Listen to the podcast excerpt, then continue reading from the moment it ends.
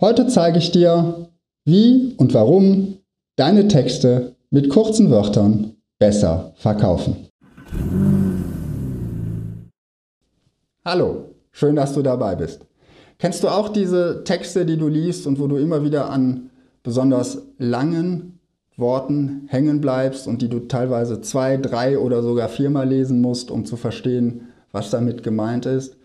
Heute zeige ich dir, wie du diese Worte in deinen Texten erkennst, warum du an diesen Worten hängen bleibst und wie du es vermeiden kannst oder diese Worte besser formulieren kannst. Aber zunächst mal möchte ich dir drei kleine Beispiele zeigen von langen oder komplexen Worten und wie ich sie umformulieren würde. Sie kommen relativ schnell hintereinander. Ich blende sie auch nur kurz ein, damit du wirklich diesen Eindruck bekommst, wie es ist, diese Worte zu lesen, wenn du sie nur flüchtig siehst. Denn das habe ich ja in einem anderen Video auch schon mal gesagt. Werbung ist Kommunikation im Vorbeigehen.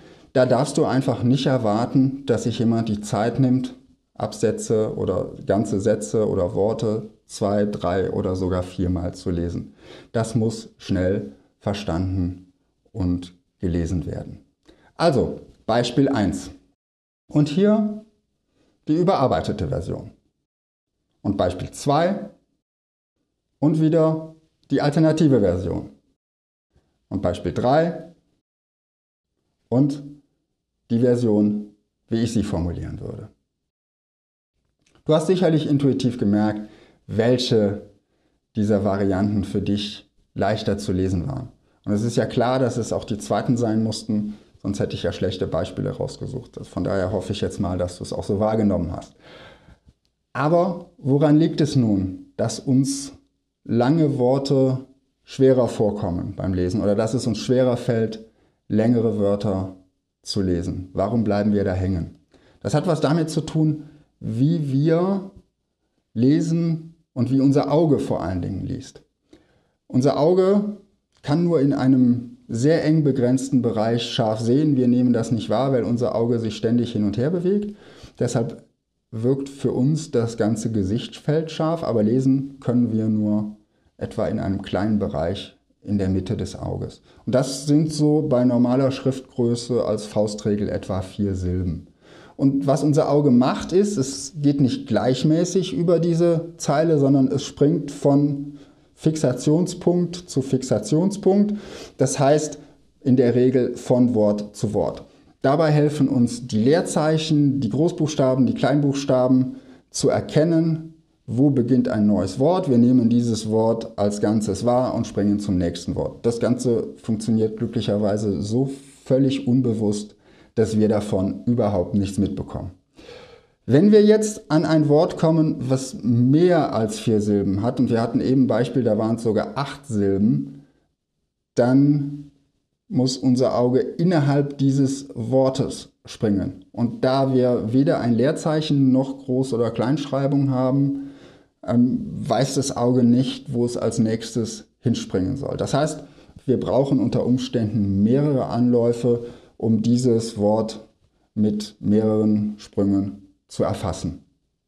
Und genau das ist das, wo auch mein erster Tipp hinführt, nämlich zu gucken, welche deiner Wörter, die du in deinem Text verwendet hast, haben mehr als vier Silben.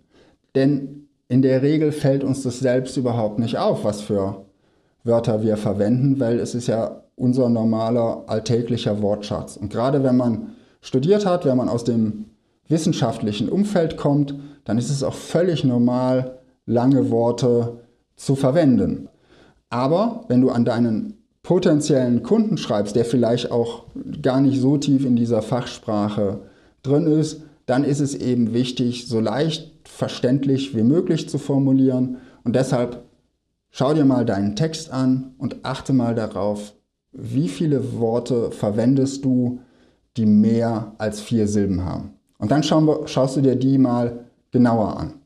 Denn du hast wahrscheinlich schon gemerkt, was ich gemacht habe in den Beispielen. Ich habe diese langen Worte, die in der Regel aus mehreren kürzeren Worten zusammengesetzt sind, einfach wieder in ihre Bestandteile zerlegt. So wurde aus Referenzvorgehensmodell das Referenzmodell zum Vorgehen oder aus den Konstruktionsgrundlagen für Faserverbundbauteile, Grundlagen der Konstruktion für Faserverbundbauteile. Und wir sind hier immer noch rein beim Thema Lesbarkeit. Ähm, also der erste Schritt ist, zerleg die Worte, soweit es möglich ist und soweit es auch sprachlich Sinn macht. Und erst dann wendest du den zweiten Trick, den zweiten Tipp an, den ich in meinen Beispielen verwendet habe, nämlich Worte, die sich gar nicht so gut sinnvoll trennen lassen, aber trotzdem aus zusammengesetzten Worten bestehen, die kannst du eigentlich fast immer mit einem Bindestrich in ihre Bestandteile zerlegen, ohne den Sinn zu verändern.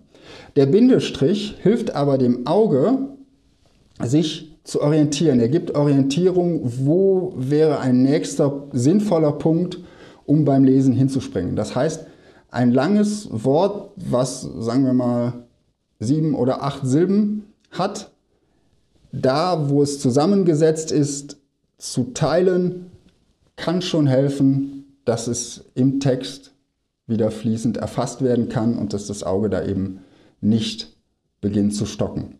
Und nochmal, es bezieht sich ausschließlich auf die Lesbarkeit. Und da an der Stelle möchte ich nochmal auf mein Video hinweisen, wo es darum geht, wie man ohne Nominalisierungen lebendiger formulieren kann. Denn da sind hier auch nicht alle Beispiele unbedingt optimal.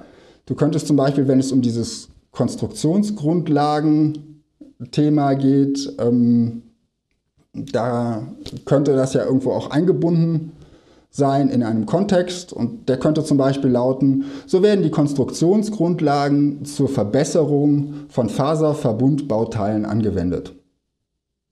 Oder aber du könntest auch schreiben, mit diesen Regeln konstruieren Sie bessere Faserverbundbauteile.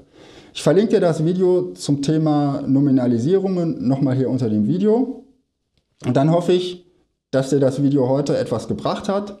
Und wenn das so ist, freue ich mich über ein Like und ich freue mich auch darüber, wenn du das Video an jemanden teilst, von dem du denkst, dass es ihm auch weiterhelfen kann. Und natürlich abonniere diesen Kanal, denn hier bekommst du jede Woche Tipps und Tricks, wie du deine komplexen Produkte und Dienstleistungen einfacher verkaufen kannst. Ich freue mich, wenn du nächste Woche wieder dabei bist und wünsche dir viel Erfolg bei deinem Marketing.